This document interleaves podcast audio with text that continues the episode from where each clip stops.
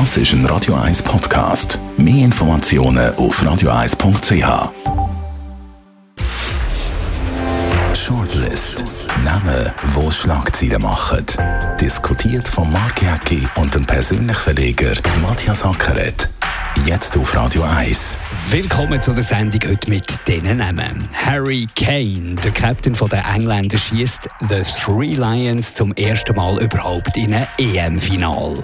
Roger Federer nach dem Aus in Wimbledon. Wie geht es weiter mit der Tenniskarriere von Maestro? Und Nick Hayek. Die Swatch Group fliegt aus dem SMI und spielt nicht mehr in der obersten Schweizer Börsenliga mit. Und ich kann mir vorstellen, es ist niemandem so gleich wie im Nick Hayek.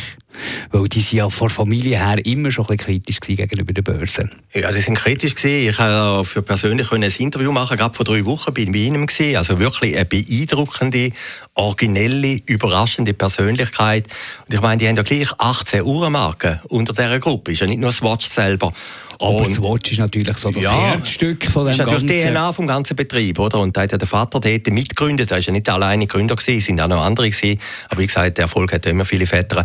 Aber er hat das durchgedruckt. Er hat eigentlich die Uhrenindustrie mit dem gerettet. Und das ist sein lebende Verdienst und ewige Verdienst. Und äh, ja, äh, wie ich aus dem Interview entnommen habe, ich bin jetzt auch nicht absolut Spezialist, boomen ja die Märkte, vor allem in Asien, in China, dort ist ja nach der Pandemie... Aber offenbar zu wenig, oder? Ja, Für, dass wenig. man da oben kann bleiben zu den mächtigsten Titeln eigentlich von der, von der Schweiz, zu den Blue Chips. Oder? Ja, es ist natürlich auch immer eine politische Frage, wer drinnen ist und wer draußen ist, oder? Ich glaube, ähm, es, es mobst die alle gleich ein bisschen, oder? Möchtest du die gleich mitspielen in der obersten Liga? Auf der anderen Seite, die Firma, äh, die rotiert natürlich im Moment und äh, wenn dann Grenzen wieder aufgehen, Touristen wieder kommen, dann wird natürlich die Nachfrage nach Schweizer Uhren wieder groß sein. Und es wird natürlich darüber berichtet, wenn du aus Messen Mai rausgehst. Überall wird das kolportiert. Wir, wir, wir, diskutieren darüber, wir machen jetzt genau das Gleiche. Es ist natürlich auch ein bisschen für das Image äh, nicht so wahnsinnig gut. Man, man wird dann auch so ein bisschen in Loser-Ecke reingedrängt. Ja, das ist das Brutale, oder? Du spielst einfach in der obersten Liga von der Wirtschaft, wenn du deinen Titel dort drin hast, oder?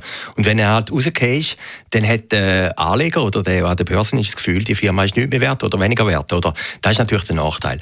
Aber ich glaube, Swatch wird das äh, verschmerzen. Und wie gesagt, die haben ja ein Portfolio von Uhren, also eben von der Swatch, von der klassischen Billiguhr bis zu den ganz teuren, oder? Sie decken ja den ganzen Markt ab.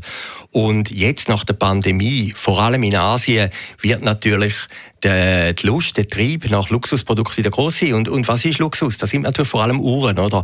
Und von dem her hat Swatch Group sicher eine gute Zukunft. Also schauen wir mal, und vor allem eben so die Unternehmerfamilie Hayek ist ja so ein bisschen rebellisch unterwegs, oder? Also sehr pointiert natürlich, können sich gut verkaufen, Charismatiker, sehr erfolgreich, Vater und Sohn, muss man sagen. Und dann gibt es ja noch die Schwester vom, vom Nick Hayek, die da auch mit, mitmacht. Also, ja, und es gibt natürlich schon die nächste Generation, eine, die von einer Firma der Chef Chef ist von der Hayeks ruckt natürlich langsam nach, oder? Die haben das schon geplant gehabt.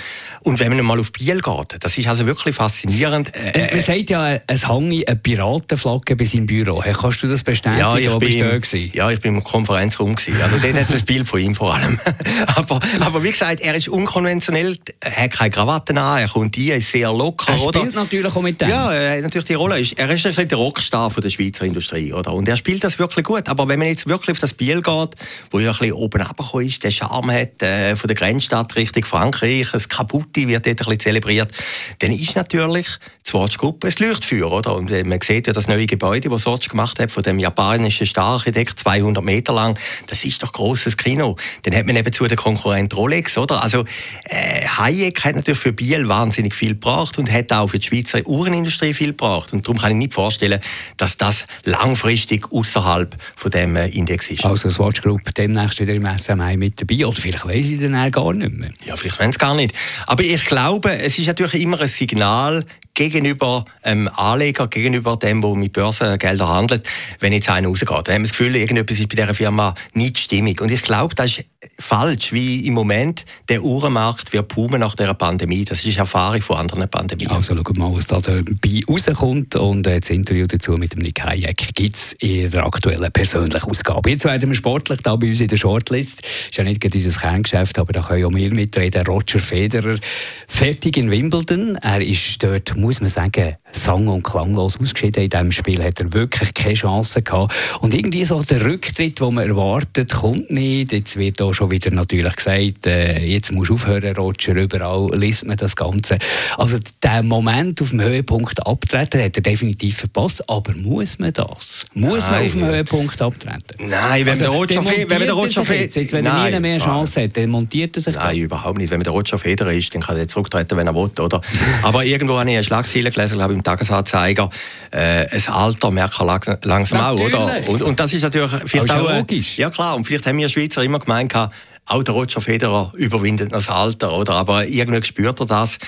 Nein, der kann zurücktreten, wenn er will. Und ich meine, sein Haus in Rapperswil ist ja noch nicht fertig. Genau. Ja. Und wenn er jetzt wartet, bis das fertig ist, dann wird er noch relativ lang spielen. Und er ist investiert bei On, bei der Schuhmarke. Also er hat schon vorgesorgt, dass es weitergeht nach seiner offiziellen Tenniskarriere. Aber ich tue gleich ein bisschen. Ich habe so ein das Gefühl gehabt, okay, dass Wimbledon alles, äh, die Vorbereitung auf das Turnier, auf sein Turnier, auf sein Wohnzimmer dort quasi, das deutet so ein bisschen der, der, der, der krönende Abschluss. Hätte es alle sollen sein. Ich meine, er ist dann auch wenn, wenn, wenn das Wimbledon gewonnen hat, hast du das Gefühl, wäre zurücktreten. Und jetzt äh, muss er sich noch überlegen wahrscheinlich. Ja, aber ist immerhin im Viertelfinale gekommen, muss man auch sagen. Ist, ja, glaub, 18 als Mal. Älteste, ja, ja, überhaupt. Als Ältesten überhaupt. Ist nochmal ein Rekord. Nein, ich meine, ich nehme an, der wird noch zwei, drei Turniere spielen und dann wird das langsam ausblendbar. Aber das spielt gar keine Rolle. Die Leuchtkraft von dem Jahrhundertsportler, die ist ja eh da. Ich meine, Bernhard Russi weißt du auch nicht, was der nach Sapporo gemacht hat. Er glaubt, er noch mal ein Rennen gewonnen und dann ist irgendwann fertig gewesen. Also, ich meine, die ewigen Erfolge, die werden immer bleiben, oder? Und, und, und trotzdem, ist, ja. Sport, haben wir schon manchmal diskutiert, ist brutaler als alles andere in Sachen Image. Wenn man dann einen Spieler, der ehemalige Grossheld, man vergisst ja relativ schnell als Fan. Und dann sieht man, der Leiden kommt nicht mehr so richtig in die Gang, wird äh, gegen Ungesetzte verlieren und ich meine, dann wird es dann auch schon irgendwann noch ein bisschen tragisch. Oder? Ja, es hat natürlich eine tragische Note. Aber schauen wir mal das Beispiel vom Löw. Oder? Wir haben es letzte Woche diskutiert. Weltmeister war 2014, absoluter Gott in Deutschland. Und nachher ist plötzlich nichts mehr gelaufen. Wenn wir jetzt vielleicht in zehn Jahren auf den Löw zurückschauen, dann weißt du immer noch, das war der, der Weltmeister geworden ist. Also ich glaube, der ganze Abgang... Ja, aber es braucht ja schon ein paar Jahre. Ja, es braucht schon ein paar Jahre. Und ich glaube jetzt beim Federer, wenn er jetzt da ja, ja, klar, das, kann niemand mehr, das kann niemand mehr erreichen, wahrscheinlich. In der, wir werden nicht mehr leben, dass einer noch so wie kommt aus Schweizer Sicht wie der Roger Federer. Höchstwahrscheinlich nicht. Er wird auch geschlagen werden von der Rekord her, vom Djokovic, das ist ja auch gar klar. Aber das spielt gar keine Rolle. Keine aber, aber, aber, die Leuchtkraft, oder? Die, äh, das einmalige aber Momentum... Wir wollen Helden nicht sehen leiden, wir wollen Helden nicht sehen verlieren, wir wollen nicht den Niedergang erleben Leben von Helden. Alles richtig, was du sagst. Das Alter, muss man sagen, hat so viel geleistet, ist immer noch dabei, hat immer noch Spass. Das muss man aber, würde man ja uns auch nicht sagen, du, die seid jetzt so langsam so in einem Alter, hört doch langsam auf mit Medien. Nein, wir haben Spass dran, darum machen wir es.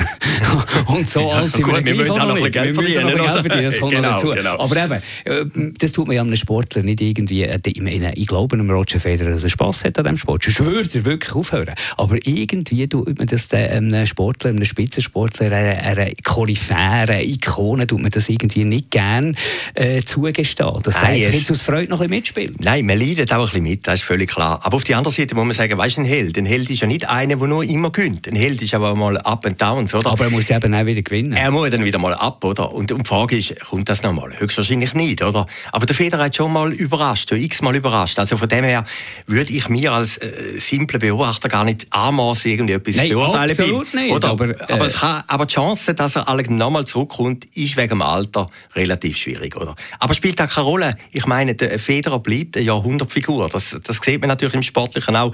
Ich sage immer Bernhard Russi. Bernhard Russi ist einmal Weltmeister geworden und ist einmal Olympiasieger geworden. Und, und nachher ist nicht mehr so viel gelaufen. Aber gleich, da weißt du alles gar nicht mehr, oder? Die beiden Erfolge haben sie das Image gebildet über das letzte halbe Jahrhundert.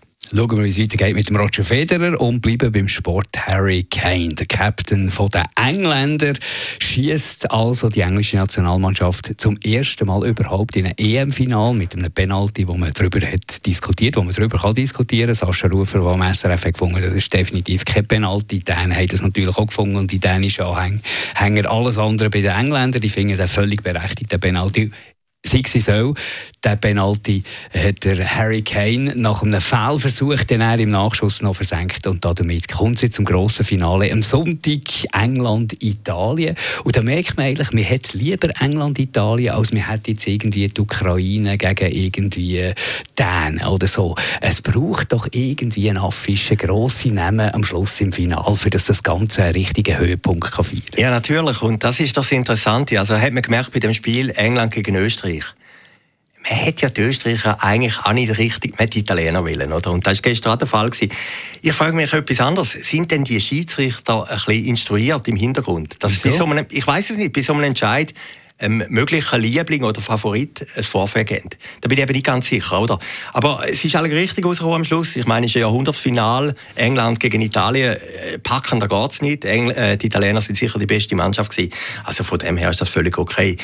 Für den ist natürlich Pech, oder? Also, äh, wenn ich den wäre, würde ich natürlich auch sagen, da bin ich beschissen worden. Ja, klar, natürlich. Wir sind auch beschissen worden von einem Schiedsrichter. Äh, wir Schweizer dort, dort in, de, dem Spiel gegen, gegen Spanien, die rote Karte, die hat es ja auch nicht. Natürlich ist genau das Gleiche gewesen. Da würdest du auch sagen, gut, Spanien gehört da, ja dazu. Gehört vielleicht auch dazu. Wenn du natürlich selber betroffen bist, äh, empfindest du das immer als doppelte Ungerechtigkeit. Aber dort war auch die Frage, höchstwahrscheinlich im Hintergrund hat UEFA gesagt, ja, es wäre schon noch wichtig, wenn Spanier weiterkämen. Das ist einfach die leuchtendere Mannschaft als Schweizer.